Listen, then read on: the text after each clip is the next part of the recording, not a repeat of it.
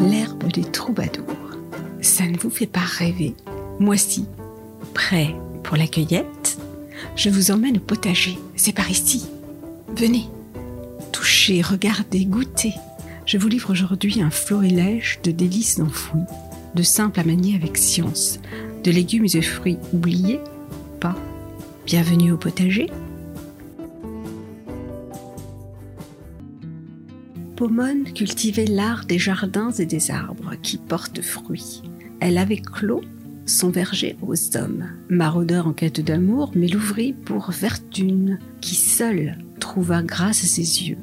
Femme, amour, fruits et verger s'associent étroitement dans son bonheur, ou comme dans le Cantique des Cantiques, la bien-aimée est un jardin bien clos, ses seins des grappes de raisin, le parfum de son souffle, celui des pommes quel est le fruit dont le premier jardin du monde qu'Ève, avec les conséquences que chacun sait, ose accueillir Quel est celui dont la chute fit paraître évidente la théorie de la gravitation universelle? La pomme, fruit du désir satisfait et du plaisir qui nous valut le stigmate indélébile du péché originel, prix d'excellence scientifique. La pomme ne se contente pas de ce titre de gloire, elle est, en outre, le fruit par excellence. Tu peux manger de tous les arbres de ce jardin, mais de l'arbre de la connaissance du bien et du mal, tu ne mangeras pas. Le fruit de l'arbre de la connaissance est le fruit défendu, celui dont il n'était pas permis d'user pour sa nourriture, mais ce n'est qu'en identifiant l'arbre au pommier que le péché de désobéissance devient tentant. La pomme est par excellence le fruit de référence, fruit mythique chargé de magie et de sensuelle gourmandise, Quand Johann Voltaire peignit au XVIIe siècle ses compositions de fruits, cerises, guignes, bigarreaux, portaient des noms aussi savoureux que leur chair, belle de Choisy, précoce de mai, gloire de France. Quand la Convention confia à Fabre d'Églantine le soin de créer le nouveau calendrier, science et poésie se mêlèrent. Fructidor, le troisième des mois de l'été, prend son étymologie des fruits que le soleil dort et mûrit d'août en septembre. Il ne faisait que rappeler ce qui illustrait les allégories des calendriers horticoles où août s'associe aux fruits. Des goûts et des couleurs. Une certaine façon de dire que le propos est subjectif. Justement en parlant de goût et de couleurs, les planches des catalogues Villemaurin étonnaient par la diversité des produits proposés. À la fin du XIXe siècle, la ménagère pouvait encore cueillir dans son potager la laitue, grosse blonde paresseuse, choisir entre l'oignon blanc très chétif de la reine et celui rouge pâle de Niort. Quelle belle façon d'orner les assiettes quand, en donnant du goût, on donnait aussi de la couleur. Qu'est-ce qu'une fraise? Un fruit? En réalité, ce délice du palais, plus qu'un fruit, est formé de fruits, nombreux et minuscules, la partie que l'on consomme n'est qu'un capitule démesurément enflé. Le fruit, les fruits sont des akènes disposés à la surface de la chair que nous nommons fraises.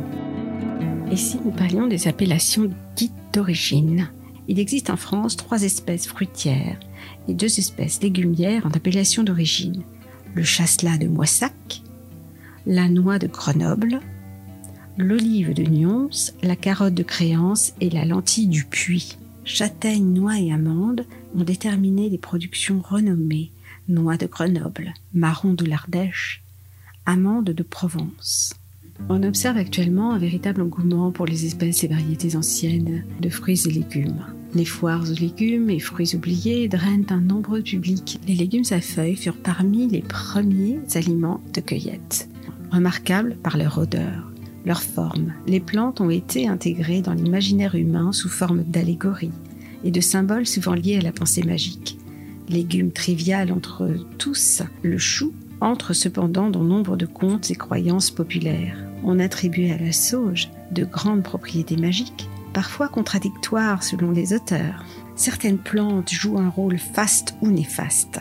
La laitue, considérée comme néfaste, était mangée dans les repas funéraires de l'Antiquité, en souvenir de la mort d'Adonis qu'Aphrodite avait caché sous des feuilles de laitue. Bien que funéraire, le romarin passait pour conserver le corps du trépassé et son feuillage vert semblait un gage d'immortalité. Le tombeau de Malboro, le héros de la chanson, est entouré de romarin et de cyprès. Le basilic si odorant a dans les traditions populaires grecques et italiennes une signification à la fois érotique et funéraire, plante de bon augure, parce que bien odorante. La marjolaine ou la menthe couronnaient les nouveaux époux. L'ortie a souvent dans les croyances populaires une signification propice. Pour Albert le Grand, elle chasse la peur. Au poireau, par l'analogie des formes, porta attribut des vertus aphrodisiaques. La sarriette, herbe aphrodisiaque, porte malheur à la femme enceinte qui la touche. Rabelais introduisit en France la laitue dite romaine à feuilles longues et côtes craquantes et juteuses, dite également chicon ou laitue lombarde. Le goût pour les salades a varié le genre à l'infini. La laitue goth printanière est petite, serrée, précoce et excellente. Pissenlit, mâche, laitue romaine, verte maraîchère, chicorée, barbe de capucin, scarole. Laitue goth, laitue sanguine, laitue batavia, blonde ou de Silésie, laitue palatine, laitue de la passion. Il existait au XIXe siècle 25 variétés de melons connues. Amélioré dans les jardins arabes d'Andalousie et de Sicile médiévale, l'artichaut arrive au XIXe siècle, dans la Bretagne humide. L'estragon est arrivé tardivement, apporté par les Arabes, ceux-ci l'avaient emprunté aux Persans. Les jeunes feuilles de pimprenelle parfumaient les salades, estragon, pimprenelle, poireaux, oseille, épinards.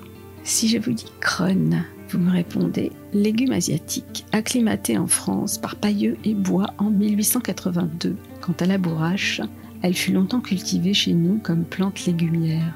Olivier de Serres, au début du XVIIe siècle, ne la mentionne qu'à ce titre. On dit que ses fleurs mêlées aux pétales de capucine décorent les salades à merveille.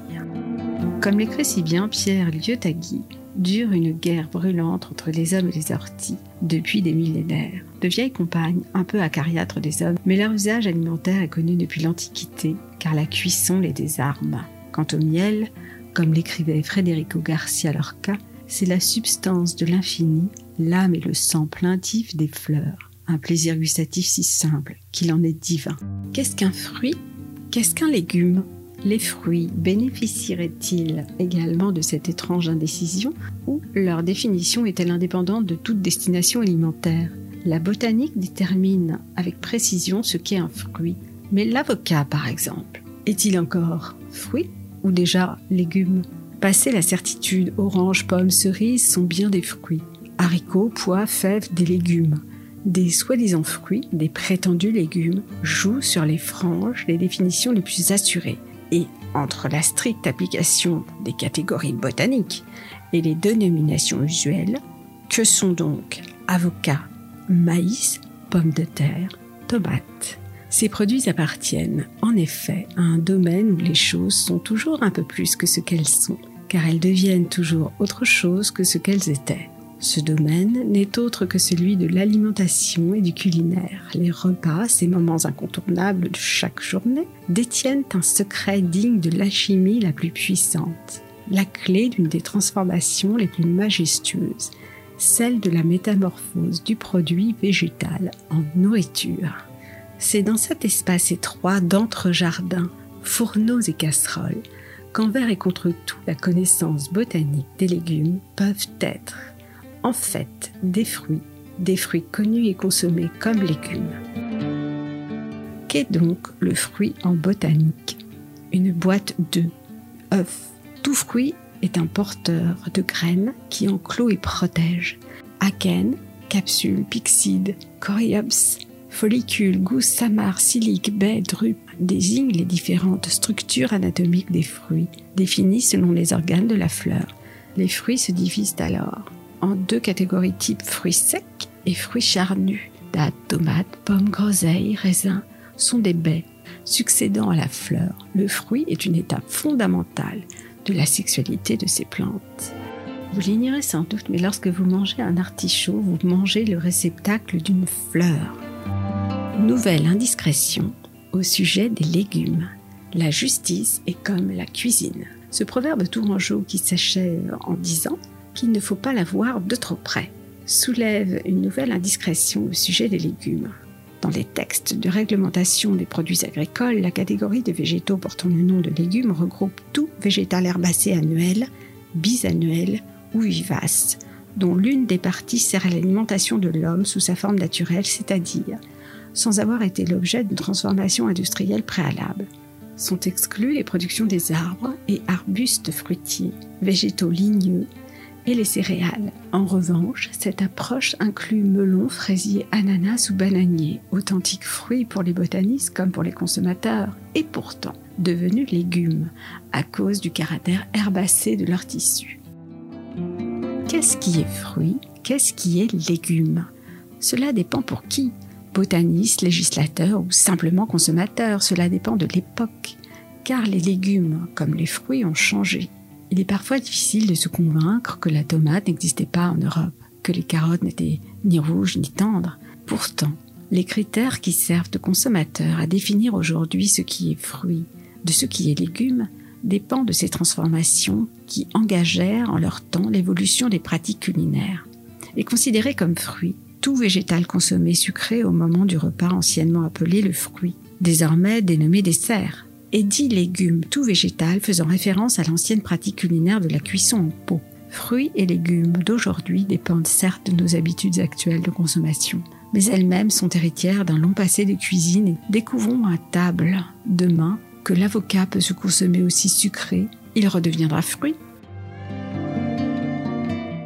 Voilà, j'espère que cela vous aura donné envie d'aller au jardin, d'aller au potager, de mieux connaître votre maraîcher et de lui poser un milliard de questions que de bien faire en perspective l'amour de la terre et du terroir. Bonne dégustation, c'est Miss Lemon qui vous le dit et qui vous le demande.